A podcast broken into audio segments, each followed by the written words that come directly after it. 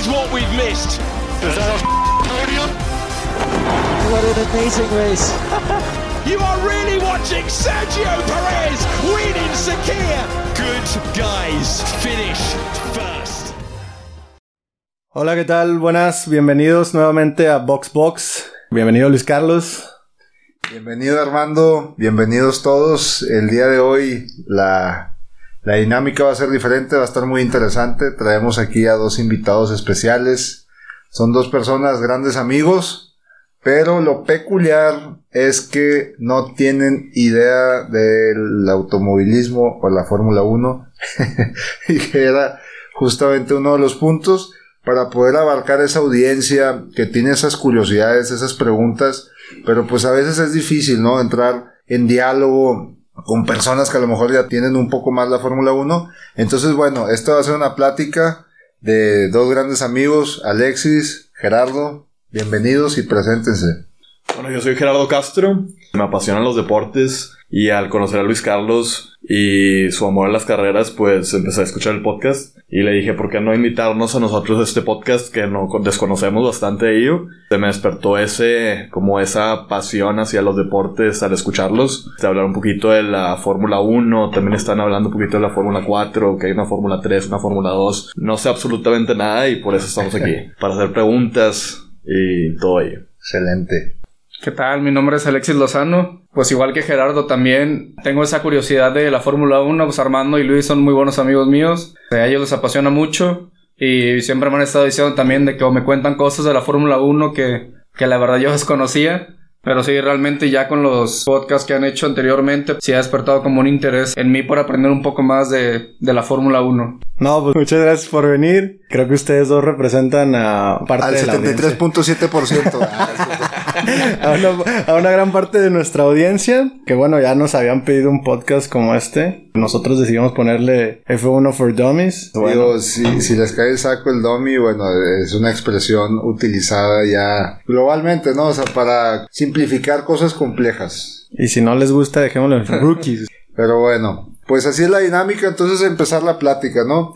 Ahorita mencionaban que desconocen, que no entienden, y yo creo que la primera pregunta es, ¿por dónde quieren empezar? O sea, ¿qué es lo que no entienden? O sea, cuando nosotros decimos Fórmula 1, ¿qué es lo que se les viene a la mente? O sea, ¿dónde empiezan la- las trabas? Yo me di a la tarea de pues, escuchar sus podcasts inicialmente. Y después ya me metí al, al famoso Netflix, donde estaba la primera temporada, la vi. Tenía preguntas cuando escuché el podcast, ahora tengo muchas más preguntas cuando pues vi el documental y se me resolvieron otras. Sí, eso es lo que me gustaría como que abarcar un poquito en, en el podcast. Ok, muy bien. De Fórmula 1, fíjate que siempre que, que lo he visto en la tele también desde chiquito, que era algo que no me llamaba la atención, pero que siempre me preguntaba que hacían muchas carreras, ¿no? O sea, empezaba desde, empieza luego desde el jueves, desde el viernes, sábado y domingo, como muchos días, ¿no? De Fórmula 1. Ok. Yo creo que por ahí va, iría mi primera pregunta. ¿Cómo funciona esto de las prácticas libres que he escuchado que le llaman, las cuales, luego va la carrera, o sea, cómo se determina todo eso, como que es lo primero también, así como para entenderlo un poco más, saber cómo funciona esa parte, de cómo califican cada uno y los tiempos. Pues muy buena pregunta, mi estimado. Creo que tanto está ya normalizado el esquema de los horarios y, y cómo funciona que jamás me había cuestionado eso y creo que por ahí debemos de empezar. Armando, Sí, pues bueno, como dice Alexis, son tres días. Las prácticas, viernes viernes. eh, son dos prácticas, el sábado es una tercera práctica y calificación y el domingo se corre. Entonces, preguntabas que, bueno, ¿qué es la práctica y la calificación y la, la, la carrera, no? Prácticas libres, como dice su palabra, literal. Es como cuando, no sé, si juegan fútbol, pues entrenamiento, ¿no? Vas a entrenar porque tienes un juego el fin de semana. Me imagino que es más como para, este, conocer la pista, ¿no? Ahorita A eso se que, dedica- ahorita que, eso, lo, ¿no? que dice Luis Carlos que lo, que lo relaciona con el fútbol, es mucho como el reconocimiento de cancha. No sé si han visto que los Claro. equipos llegan, conocen la cancha, la altura, haz de Claro. cuenta es lo mismo. Los pilotos recorren la pista caminando, eh, analizan todas las curvas. Digo, ya las conocen, pero pues es, es Sí, un protocolo. se, se llama track walk y van con los ingenieros y con libretas y la caminan. Hay un tiempo para eso Y bueno, empiezan las prácticas libres donde empiezan a ajustar el carro, los alerones, el motor, empiezan a hacer pruebas para posible carrera, posible calificación. Eso es lo que se hace en la práctica libre. ¿Qué es la calificación? La quali. Para saber en qué posición vas a arrancar. Exactamente. Pero iba a decir una actividad. Pero es por medio de tiempos, ¿no? O sea, todos, pero te van poniendo por horarios de que sabes que este Mercedes va a correr de que su quali a tal hora y están nomás Mercedes No. o están varios No, que, Haciendo que su de quali hecho, al mismo eso que comentas es muy importante porque desde ahí nace la estrategia. O sea, si mandan al piloto cuando está muy, o- muy ocupado, no es como se dice, muy... Eh, hay Cuando hay mucho tráfico. tránsito, mucho tráfico, pues es- eso también afecta a la quali del piloto. Entonces desde ahí tienes que estar analizando. Bueno, la quali, como lo acabas de decir, es para saber en qué lugar va a estar en la carrera, va a arrancar en la carrera. ¿Cómo se determina eso? Bien fácil. El que sea el más rápido arranca en primero y subsecuentemente hacia abajo. El segundo más rápido arranca en segundo, el tercero y así. En la Fórmula 1 hay un formato que es el siguiente, no sé si lo han visto, Q3, Q2 y Q1, ¿no? ¿Sí lo has escuchado? Yo no. Ok, la quali se divide en tres segmentos. Bueno, lo estoy diciendo al revés. Es Q1, Q2 y Q3. La Q1 corren los, los 20. La Q2 corren los primeros 15. O sea, eliminan a los últimos 5. ¿Cuántos laps son o cómo está el- Ah, eso no sabía. Son, Tema. son 30 minutos. Sí, eso son no De la de Q- tiempo, no es de vueltas. La Q1 son 30 minutos. Tienes 30 minutos para hacer lo que quieras. Entonces la Q2 pasan los primeros 15 y misma dinámica. A la Q3 solamente pasan los 10 más rápidos. O sea, se eliminan otros 5. Y en la Q3 ahí sí lo dan todo. O sea, ahí sí ya no se esconde nada, no se reserva nada. Todo lo que traen en la mochila, ahí lo avientan. Y ya. Entonces en la Q3, pues el más rápido quedan primero, segundo, tercero y cuarto. Y así subsecuentemente, eh, como fueron siendo eliminados, ¿no? O sea, si en la Q1, que arrancaron los 20, quedaste en 20, en esa posición vas a arrancar. ¿Sí? ¿Y el posi- posicionamiento de la Q1 es de la carrera pasada o cómo los posicionan para esa cualificación? No, pues, o sea, en la Q1 salen todos. O sea, no, no hay. ¿Pero salen independientes o salen...?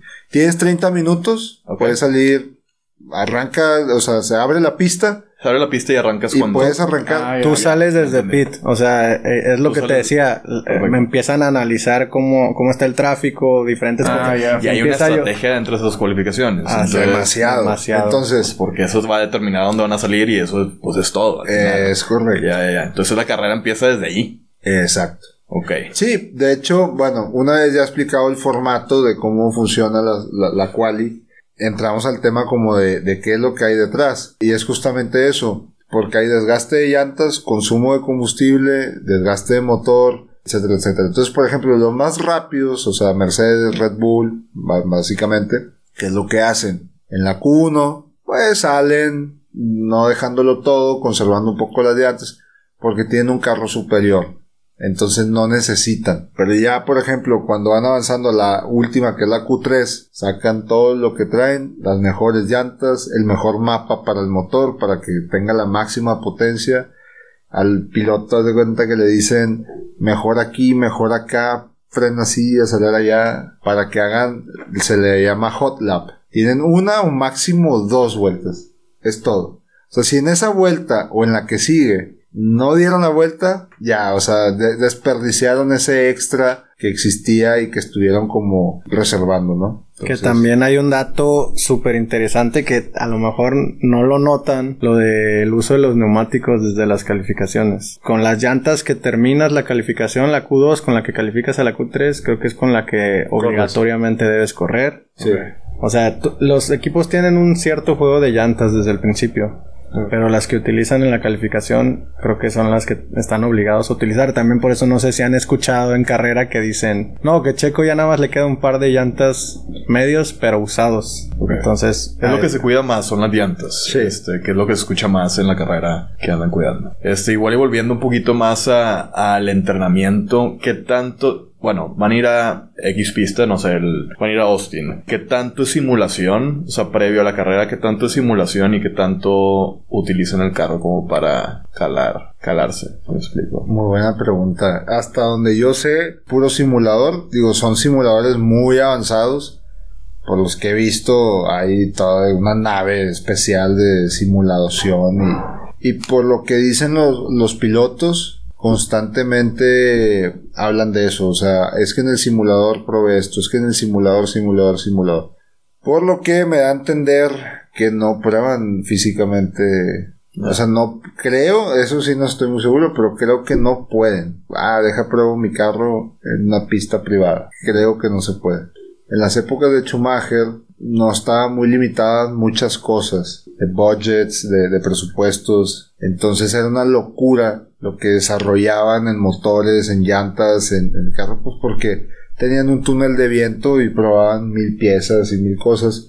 Entonces, los equipos chicos empezaron a decir, oye, pues ¿cuándo le vamos a llegar a esos equipos? La Ferrari, o sea, nosotros siendo un equipo pequeño, ¿cuándo vamos a tener la infraestructura que tiene Ferrari para poder ser competitivos? O sea, no es justo. Entonces cada vez han ido El gap. Eh, haciéndolo un poco más. Sí, para que sea más competitivo. Y digo, y aún así. Sí, que es lo que se busca en todo deporte, que no haya ese abismo entre Ajá. equipo y equipo. Ahorita me imagino que hay un abismo entre pues, los grandes y los Sí, sí, lo- los mid-range o no sé. Así es su- que lo que tengo entendido el año que viene se acaba eso, entre comillas. Ese ya, bueno, exacto. Entonces, el tema de las pruebas eh, va relacionado a eso. O sea, que pues, no haya ventajas. Imagínate un Ferrari, un Mercedes, que pues, tienen toda la infraestructura vida y por haber, contra un equipo que es Haas o, un equipo de un pequeño que no tiene infraestructura, pues ahí es una desventaja tremenda. O sea, que uno pueda estar probando sus carros y el otro no, pues ya estás fuera, ¿no? Sí, es incentivar a los equipos pequeños a aspirar a las cosas. Y que ha sucedido, ha sucedido. Checo Pérez, de hecho, es un embajador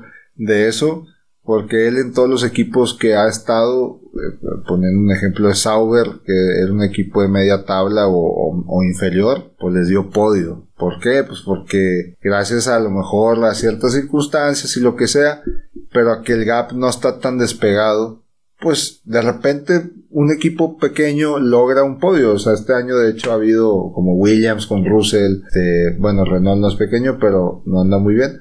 Pero Renault, o sea, equipos que normalmente no aspiran al podio, lo logran hacer. Y eso es también porque el gap eh, no está tan eh, despegado. Digo, en las épocas de Schumacher, Schumacher lapeaba a todos y le sacaba casi casi dos, tres vueltas. Era una locura. No, no es por demeritar. O sea, era Schumacher o era Ferrari contra Renault y ellos dos, o Ferrari contra McLaren. Y esos equipos, sí, ahí arriba se daban con todo, pero abajo nadie los tocaba.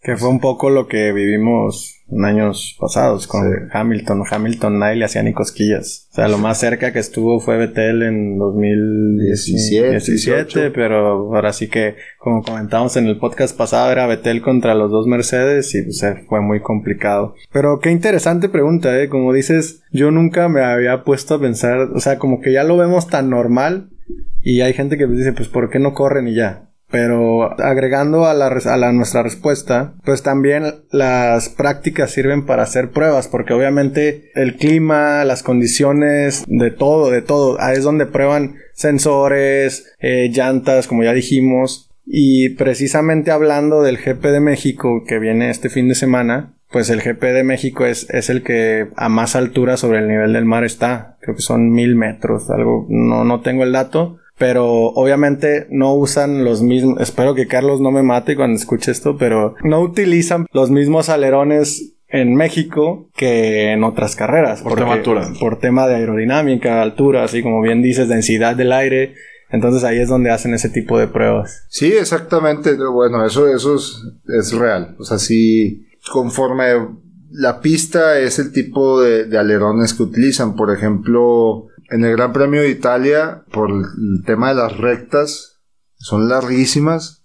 Si tú ves los Fórmulas 1, tienen una tortillita de alerón. O sea, es bien flat. De hecho, Red Bull este año me llamó mucha atención que era una tortilla. O sea, bien delgadito el alerón porque no necesitan tanta carga aerodinámica. Pero si te vas a, por ejemplo, ahora que acaba de pasar Austin, que es, que es una pista con muchas curvas y, muchas veces de alta velocidad, porque son unos alerones que parecen platos de, de, de, cereal, ¿verdad? O sea, una curva así bien pronunciada y muy grande, porque necesitan toda esa área para poder ejercer ese, ese downforce o esa carga aerodinámica. Pero sí, sí, sí varían los alerones dependiendo de la pista.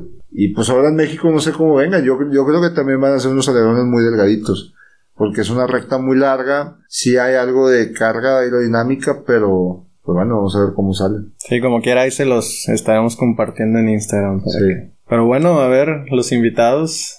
Las pistas, ¿quién lo diseña? ¿Hay alguien como que, que es el máster de las pistas que está diseñando todo este tipo de...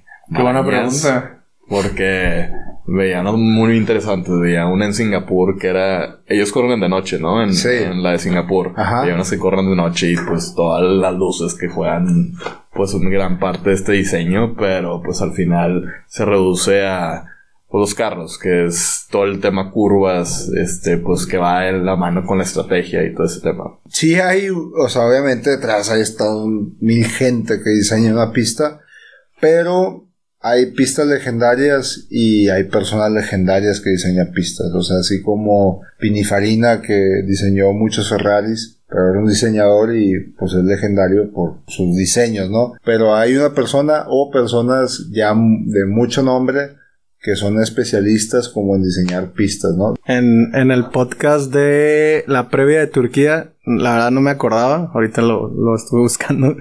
¿Te acuerdas que hablamos de Herman Tilke, que él fue el diseñador? Y estoy viendo que, pues, ah, precisamente como mencionan, él diseñó el de Bahrein, el de Paul Ricard, Sandburg, digo, tiene varios. El contexto de él es, fue piloto, pues ahorita que lo estás viendo ahí. Sí, sí, sí, sí, él fue un piloto y también es un arquitecto e ingeniero civil. Entonces como que después se especializó. Y nada mejor que pues un piloto para diseñar. Sí, claro. Y algo también muy importante es que todas las pistas tienen que ser avaladas por la FIA, que es la Federación Internacional del Automovilismo. Entonces, si tú diseñas una pista, pues sí, podrá a lo mejor estar muy bonita y todo, pero tiene que ser avalada. ¿Y qué es lo que se fija la FIA? Todo el tema de seguridad, de que tenga los espacios suficientes, pues esos carros van a 300, 350 kilómetros por hora y si no tienes el suficiente espacio, ahí se mata el, piloto, ¿verdad? Oye, para complementar un poco lo que comentó Gerardo, de las pistas, ¿hay algún o algún estándar que tenga que ver con curvas, con rectas? ¿O no? ¿O realmente es de cada diseñador, de cada país, de cada este. Así que de cada pista. No hay ninguna norma o imagino que regule algo sobre las curvas, que tenga que ver tantas curvas, que tenga que ver tantas rectas o algo de Que yo sepa, no, porque, por ejemplo, iba a haber un gran premio en Vietnam. Iban a hacer un gran premio que luego lo cancelaron, no sé si fue por tema de COVID o temas gubernamentales, pues sí hay un tema social eh, fuerte en Vietnam. El punto es que la pista iba a ser de lo más sencilla que se les puede ocurrir. Creo que iba a ser de que dos curvas, digo dos rectas, perdón, kilométricas y como que al final de las rectas unas curvillas y la otra es una recta kilométrica y la otra unas curvillas y así. Entonces, respondiendo un poco a tu pregunta, si hubiera un estándar de curvas y de vueltas... Eso no lo hubiera cumplido, pues No, o sea, dices, ¿eso qué es eso, verdad? Pero a la mano con yo tengo la pregunta de distancia. Tiene que tener una distancia predeterminada. Todas las pistas cumplen como ese rango entre... Tiene que tener entre 10 y 12 kilómetros o, o no. Mira, la verdad que bueno que está aclarado en el título del, del podcast que no somos expertos, pero pero, pero, eh, creo que la curva. terminamos siendo terminamos siendo los domis nosotros. No, pero creo que no hay un límite de vueltas, creo que eso lo define como dicen la distancia del, del, del circuito, o sea, unas tienen muchas vueltas y otras tienen muy pocas vueltas a comparación, pero pues hay de todo, hay desde los circuitos perfectos, como que yo creo que Austin es uno de esos, está perfectamente diseñado, hasta los callejeros que, que están también súper interesantes porque es muy difícil rebasar. Pero no sé en sí si haya una especificación de tantas vueltas o tanta longitud. Ah, ok. Entonces, en las carreras, eso es lo que yo no sé. En las carreras no hay un número determinado de laps que tienes que dar en todos los circuitos, sino cada circuito tiene que sabes que son 50 laps en este circuito y hay 35 en este otro. Ya me dio la tarea de googlear. Eh, las pistas de los circuitos de Fórmula 1 deben medir al menos 12 metros de ancho y tener mínimo 3.5 kilómetros de longitud. O sea, haz lo que quieras de curvas y lo que sea, pero que tengan 3.5 mínimo kilómetros de longitud. En promedio cada vuelta en un circuito mide 5.17 kilómetros de longitud. También eh, la duración de la carrera, cada gran premio dura alrededor de dos horas. La carrera termina con la última vuelta que se complete cuando haya pasado ese tiempo. O sea, son dos horas o el número de vueltas. Y la cuota, que es ahí donde la Fórmula 1 se frota las manos, la cuota promedio es de 27.2 millones de euros. Aunque las diferencias entre aportaciones son inmensas. Por ejemplo, mientras que Mónaco no contribuye nada, la cuota de Rusia, el país que más aporta, es de 54.5 millones de euros. Y la de México de 24 millones de euros. ¿A qué nos referimos con eso? Que la Fórmula 1 pues es una atracción. Yo Fórmula 1 tengo un nombre, tengo una presencia. Tú, quien sea, te favoreces conmigo. Entonces yo te cobro 24 millones de euros si quieres que vaya. O bueno, si es Rusia, que nadie quería ir a Rusia, Rusia pues te pago 54 millones de euros. Ahora imagínense cuánto estaba pagando Vietnam en Hanoi para que fuera la Fórmula 1 a Vietnam. O sea, ¿Cuánto habrá dado Qatar para meterse de último momento en esta temporada? O sea, hace un mes lo anunciaron y en noviembre va a correr. ¿cuánto deben de estar pagando los, los queridos compatriotas árabes? Porque toda la vida, toda la vida, la temporada se acababa en Brasil. De- Que es la que va después de México ahorita, ¿no? Sí, Carrera. toda la vida. Y de repente los árabes, bueno, no sé, pues no sé cuánto billete hay soltar. Pero va a Dubai y qué otra ciudad hay del... Arabia Saudita y Qatar. Que de hecho, empezando esta semana, empieza la primera tripleta del año, que es México, Brasil y Qatar. Tres fines seguidos de Fórmula 1. Imagínense esa logística. Estás en México, m- las seis semanas, o sea, domingo corres, agarras vuelo y vuelas hasta Brasil, que son como 16 horas, una cosa así, ¿no? Cambios de horarios, gente, comida y todo. Estate en Brasil, corres domingo y luego agárrate un vuelo y vete hasta Qatar. Igual, cambio de horario, cultura, comida y todo. No, pues digo, también es ese como lado Y, y no mueves nada más 60 personas, mueves todo el equipo que está en el PID, o sea, carros, refacciones, no, no, no, o sea, yo vi, empezaron a llegar las, las cajas de las escuderías a México, toneladas, toneladas de equipaje en los aviones, o sea, impresionante la logística que maneja la Fórmula 1 y pues sobre todo para en tres fines de semana seguidos de estar prácticamente en todo el continente americano y de ahí saltar a Qatar. Sí, y de hecho, pues yo a mí nunca me ha tocado escuchar de que, ah, no llevo el carro.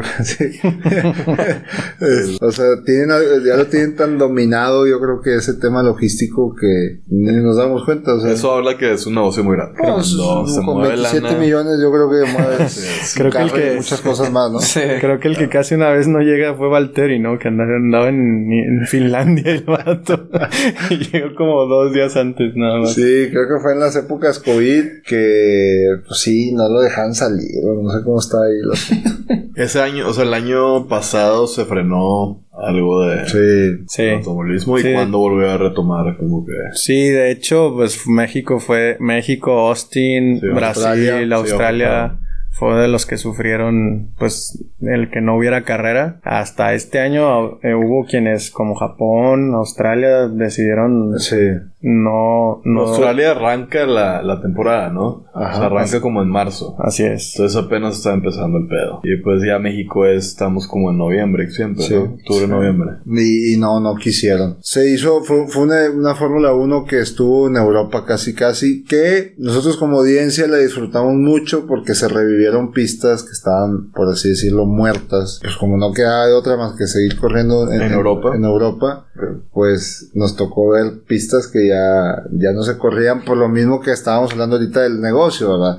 Llegaron los árabes, soltaron mil, miles de millones de, de euros y pues la Fórmula 1 al final del día es un negocio y pues se fue para allá y olvidaron esas pistas legendarias que nosotros como espectadores las disfrutamos muchos porque, híjole, digo, no sé cómo venga ahora esta que están haciendo de Qatar o de dónde.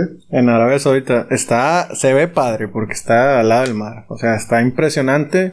Pero bueno, ya, ya vieron las fotos. eh, estamos a cinco semanas y la pista está en obra gris. O sea, a menos de que exploten a la gente, yo no sé cómo van a Al terminar. menos, están explotando a la gente. Pero está, esa está en el calendario este año para correr. Sí, 5 sí, de sí. diciembre. Sí. Ve qué tan rápido subieron Dubai. Yo me imagino que se van a terminar. Sí, no, no, no, no, no, No, creo o que. sea, tienen que. Impresionante como... O sea, tienen que terminar porque, o sea, estos eventos, o sea, estás hablando de que, no sé cómo explicarlo, pero no hay forma de que... No hay forma de que no, es un compromiso Exacto. muy grande. Exacto. Y la cantidad de carreras que hay un año está como ya limitada porque pues, no puedes, o sea, por más que quieran tener pues todos los fines, no se puede, o sea, es imposible. O sea, limitan una cantidad de carreras o siempre está en un rango, no sé, de 30, Eh, 20. Estaba estandarizado a 22, 21, algo así. Pero pues como dicen, con dinero baila el perro. baila el perro, y sí, Qatar ya firmó por creo que tres años. Obviamente que el año que viene no va a haber porque es las mismas fechas que el mundial. Pero esta entró de emergente. Creo que por temas de que, vuelvo lo mismo con Vietnam.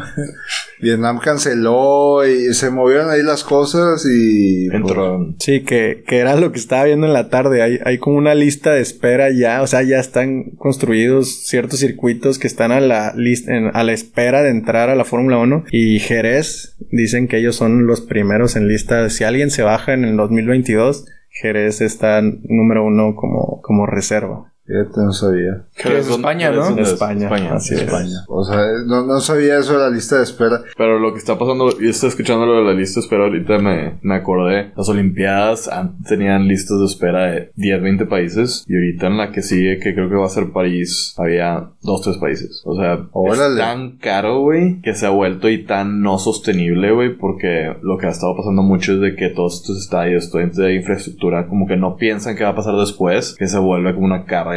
No sé Sí. por qué se me vino mucho a la mente el de Sydney, ¿no? O, o el de Atenas. Atenas, Atenas. fue donde todo se fue para abajo. O sea, Sí. todo ahorita está todo abandonado. Si ves las fotos, está so- se vuelven increíble. elefantes blancos, que Así por eso es. Japón todo lo hizo, lo construyo y lo quito. O sea, nada era fijo. Es que esos japoneses, Sí. sí, o sea, siempre están 20 años adelante. Sí, pueden hacer lo que quieran. Fíjate que traigo unas muy buenas, pero a lo mejor no se las saben. Ah. Ah. Ya, No, ya no, me hace- ya no- ya no nos vio tan expertos. No, se me hace que de, de 10 lo voy a reducir como a, do- a- como a dos preguntas nada más.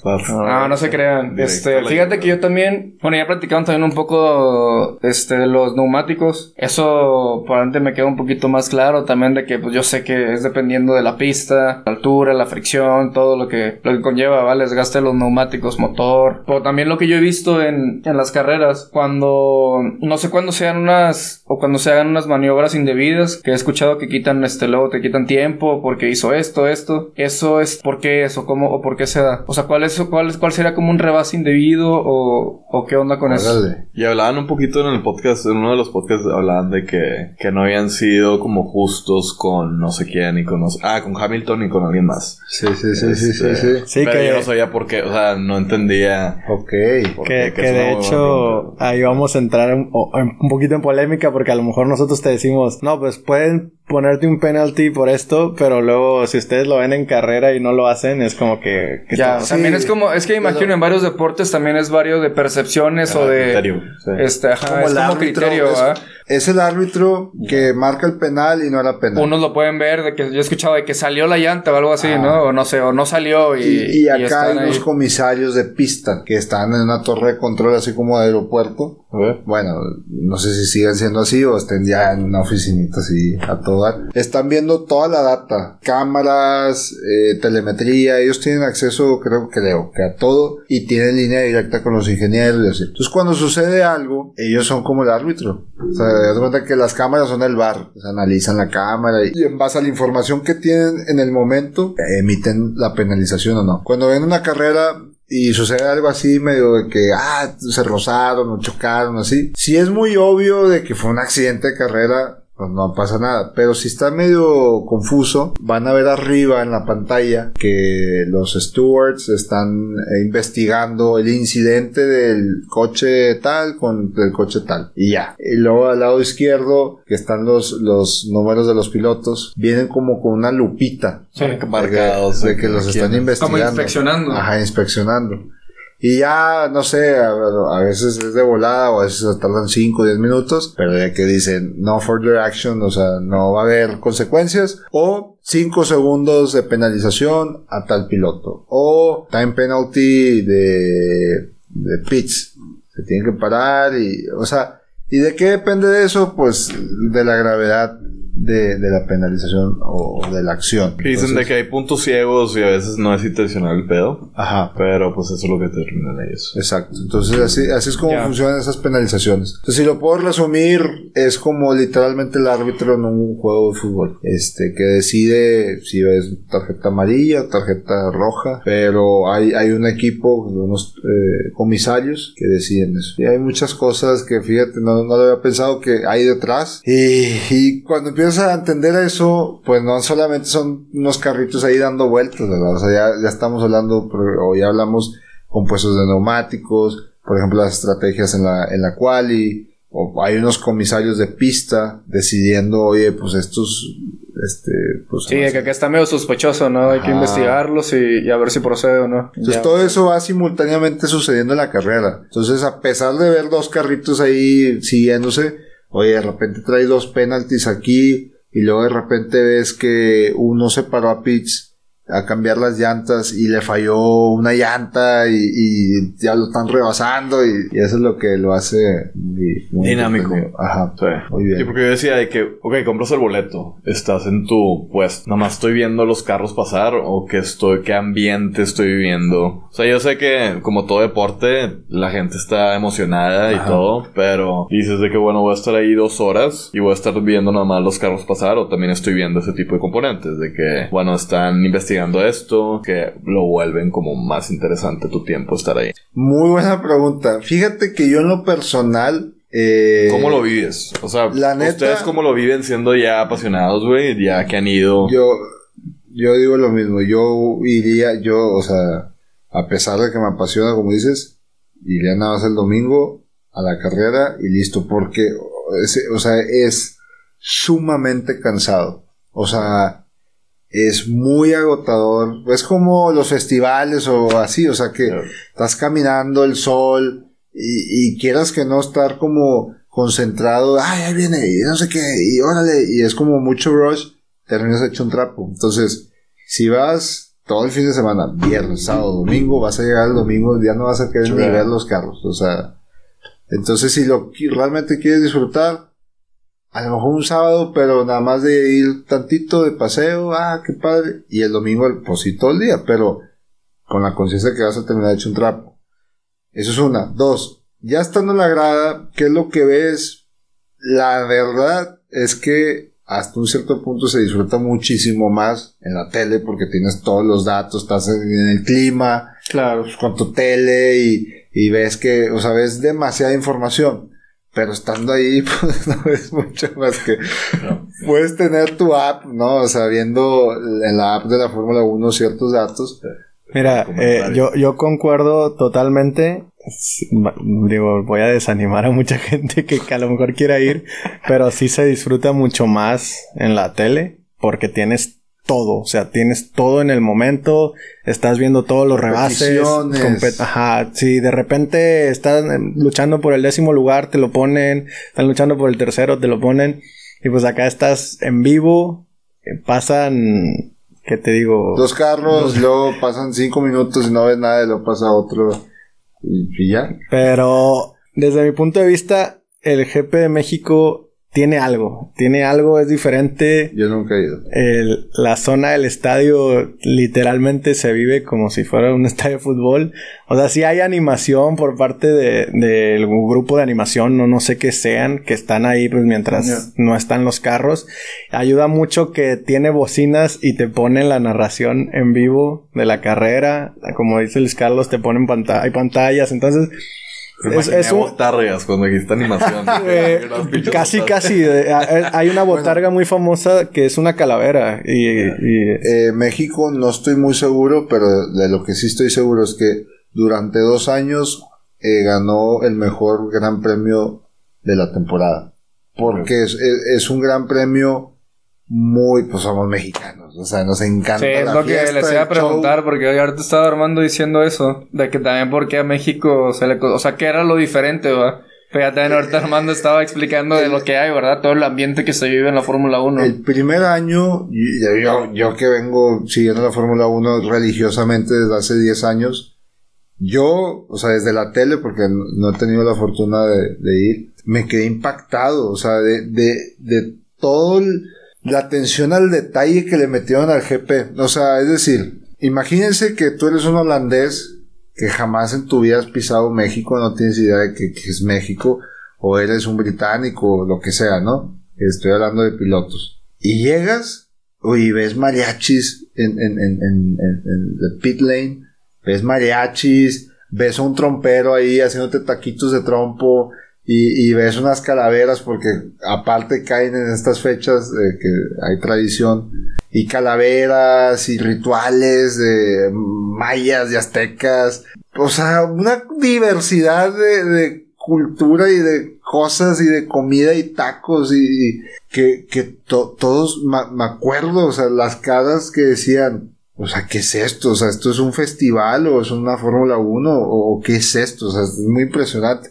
Y luego aparte, en el desfile, sí, sí, sí, bailando bailable y, mexicano. o sea, impresionante. Luego una bandera de México gigante la extendieron. Pero lo hacen algo muy cultural. Muy, que lo vuelve muy muy, cultural. Y como el, el- el- siempre hay actividades como de, eh, de partnerships, pues de los patrocinadores, pues tienen que cumplir los equipos, oye, pues te, te meten un billete, a cambio ven y haz actividades de integración o comerciales, ¿no?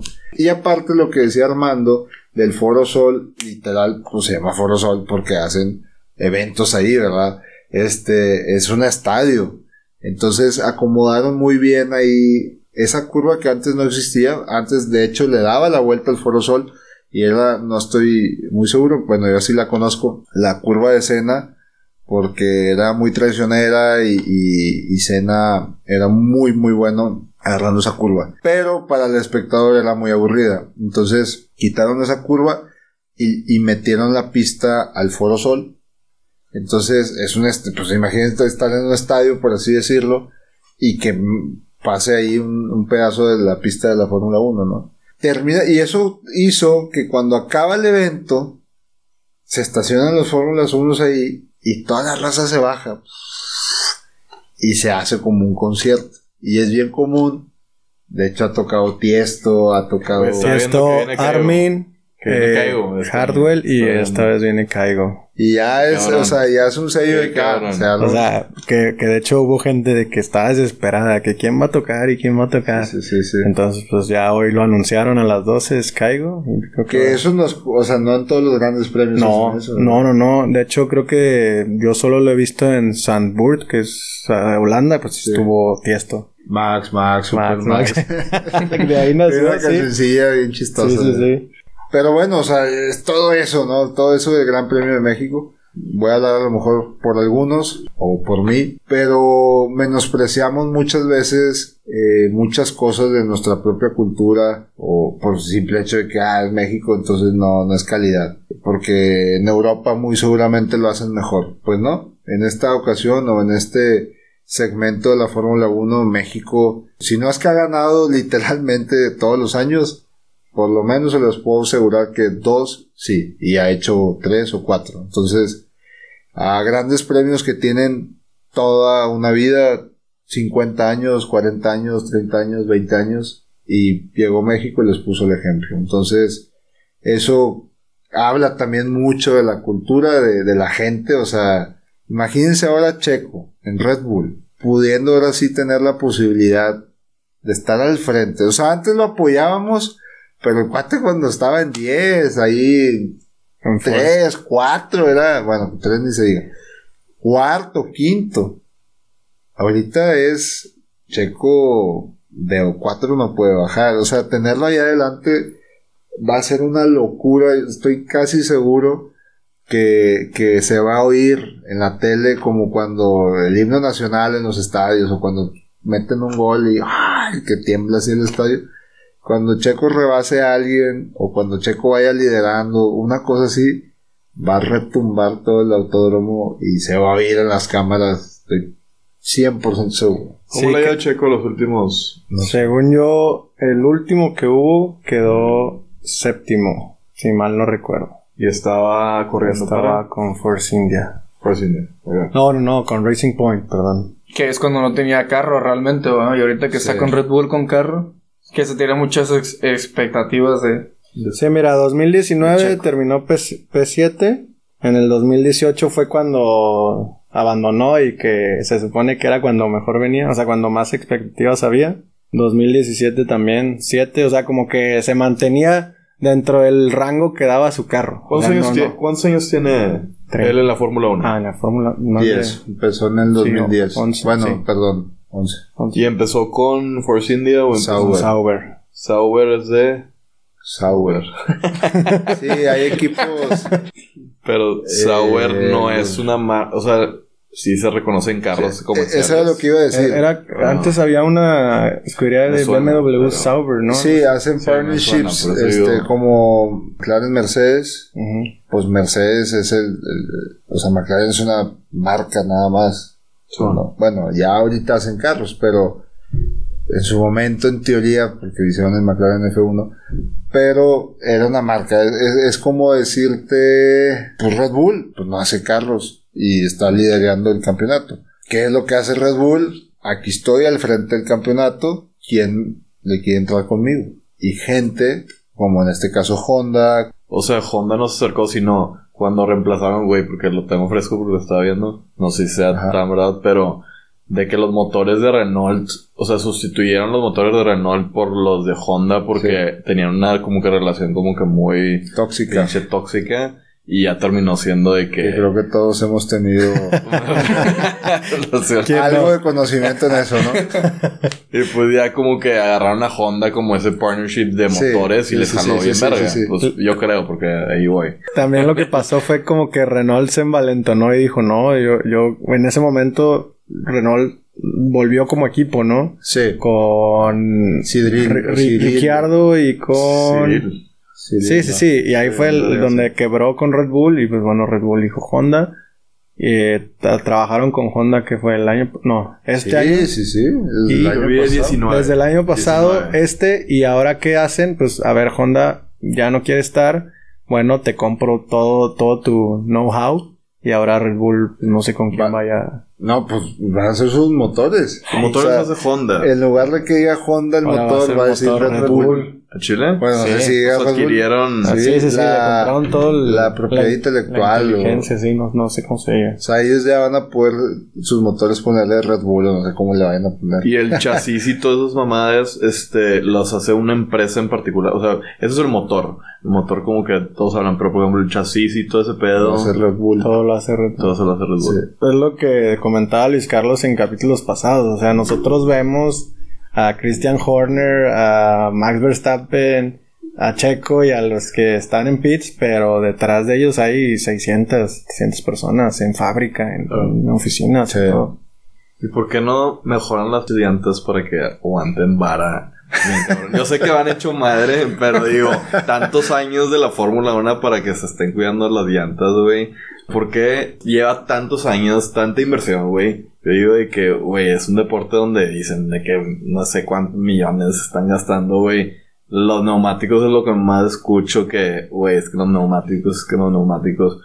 Yo creo que es por la esencia, ¿no? De la estrategia. Porque si generas unos neumáticos que te duren de inicio a fin, le quitas mucho a... Ah, cierto. Buen es que bueno, es un factor de que bien, cierto, cierto. Creo que, vaya, Pero no los puedes como sabotear. O sea, No se puede sabotear la tecnología de esa manera, si me explico. No puedes limitar. ¿Quién es- hace los neumáticos de la Fórmula Pirelli. 1? A lo mejor, a ver, a Pirelli no le conviene. Nada, le van a comprar unos que le van a durar toda la Sí, vida. güey. sí, sí, no. Es un negocio Es también. un negocio de las... Ajá, de Todo. Las de llanteras todo, también. exacto. Porque hay que recordar que la Fórmula 1 es entretenimiento. De hecho, ese fue uno de los problemas que eh, cíclicamente han tenido. Eh, Estaba recordando mucho a Schumacher, pero bueno, Schumacher ganó siete campeonatos del mundo y creo que fueron cinco o seis de una manera aplas- bueno, no, no aplastante, pero que no había, o, o sea, sí había una cierta rivalidad cuando le tocó con Alonso, cuando le tocó con varios pilotos, pero, eh, o sea, fuera de eso no había mucho más. Y luego llegó Mercedes y bueno, fueron años aburridísimos. Lo que fue, bueno, el campeonato del 16 que fue Épico. épico, que fue su coequipero, o sea, Hamilton y Rosberg, que eran del mismo equipo, luchando por el campeonato. Ya se imaginarán. Hubo o sea, choque. No, no, no, no, no, fue una de las temporadas más dramáticas que vas a ver en tu vida. En, en una carrera Hamilton le tronó el motor y ya hasta andaba eh, diciendo que había sido de su- del propio equipo de Ro. No, no, no, Sí, o sea, sí, ya sí. estaban las teorías. En otra carrera, Hamilton estaba pasando a Rosberg y, y Rosberg lo cierra y se salen los dos y se chocan y, o sea, ¿Qué? muy, muy tenso. Pero luego vino 17, 18 y 19. Entonces, nosotros como audiencia, aunque no crean, sí tenemos voz y voto y empezamos, por así decirlo, generalizado. Oye, que se, o sea, qué aburrido, o sea, qué aburrido. Yo hasta un cierto punto, la verdad, ya no veía tantas carreras por lo mismo. De que, ah, es la que gana Mercedes, no, hombre, ni para qué la veo. La Fórmula 1 se da cuenta de que el entre- entretenimiento no está tan padre y por eso empiezan a meter el tema del DRS, no sé si han oído hablar de eso, No. que es un sistema Sí, en, el, en el alerón trasero, el alerón trasero está inclinado, vamos a decir así. El DRS lo que hace es que es un sistema que pone el flap de manera horizontal que hace que el aire fluya y no, no tenga tanta resistencia. Entonces él es más rápido. La recta hay unos ciertos puntos donde puedes activar el DRS, entonces él es más rápido. Y eso ayuda a que pueda rebasar, porque antes no se podían rebasar. Antes haz de cuenta que se quedaban ahí y, y Por aire sucio. puro aire sucio y pues, pues, tenían la misma potencia. O sea, ¿cómo vas a rebasar a alguien si tienen la misma potencia? Pues, con el DRS, pues no tienen la, o sea, tienen la misma potencia, pero no la misma carga aerodinámica. Entonces eres más rápido. Eso te va a ayudar a rebasar. Entonces eso lo hace más entretenido. Sí. Ahorita, que dijiste, güey, todos tienen la misma como potencia en motor. Sí. Se supone que te dan las especificaciones y debes cumplir con eso.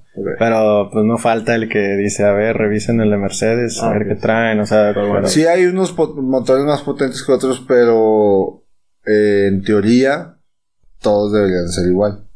¿Qué es lo que hace, ya que están por ahí, qué es lo que hace un carro mejor que el otro? Aparte del motor. Y ¿O que, o que creen que, que sea más rápido? Porque dicen, o sea, que Mercedes y Red Bull pues son los más rápidos, ¿va? Pero ¿por qué? O sea, ¿cuál es la esencia o por qué son más rápidos esos carros? Creo que influye mucho la parte del diseño, que no sé si se acuerdan, o bueno, no sé si lo vieron en la de Drive to Survive, que decían que el Racing Point del, del Ah, último sí. año era, era el Mercedes Rosa, que según esto lo habían copiado todo el diseño, que por eso también cambiaron el reglamento, que ya no podías tener los planos y bueno, total. Yo creo que viene desde ahí, desde que diseñas desde cero, y pues obviamente la potencia de los motores, como mencioné. Es un trillón de factores, la verdad, pero si se pueden resumir, es chasis y motor. Hay veces que tienen un muy buen chasis, pero muy mal motor.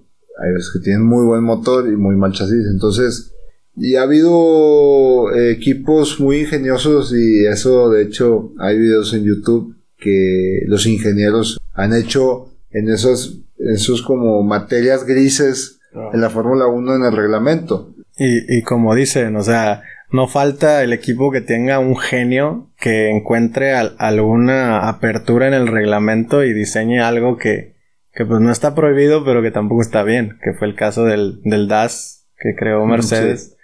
O sea, era un sistema para el frenado que ayudaba a Hamilton, creo que desde el volante o algo así. Estaba muy loco, yo la verdad nunca le entendí, pero hay un ¿En qué año video, hay un video en el 19 o 20, pero hay un video donde sale a la recta Hamilton y jala como si fuera un, un avión casa así, jala el volante hacia, hacia él y supuestamente no entendí que pues, movía la configuración de la dirección de las llantas y no sé qué tanto rollo y que era más rápido. O sea, pero ves cómo mueve el volante.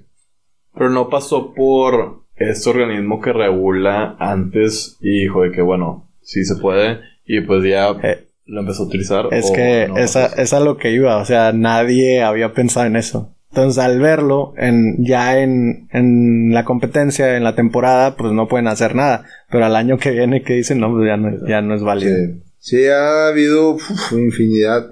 ¿Te acuerdas también cuando estuvo de moda como que tapaban, o sea, como que había Ah, un hoyo o algo así? Entonces iban manejando y con el, el- la mano, o sea, con el, el- el guante, como que tapaban un hoyo así en el, en el monocasco. Ese lo llegó a usar Lotus, o sea, varios equipos, algo, creo que creaban un vacío y, o sea, algo así bien aeronáutico. Entonces ponían así la mano en, en- en ese hoyo y algo hacía. Obviamente también lo banearon eso, pero no era ilegal. Entonces ya lo ven y dicen, no, eso no se puede. Pero pues el siguiente año. Sí, que al final le termina dando ventaja a unos sobre otros. Y pues bueno, esto sería todo por este episodio. Muchísimas gracias a los invitados por estar aquí, Alexis, Gerardo.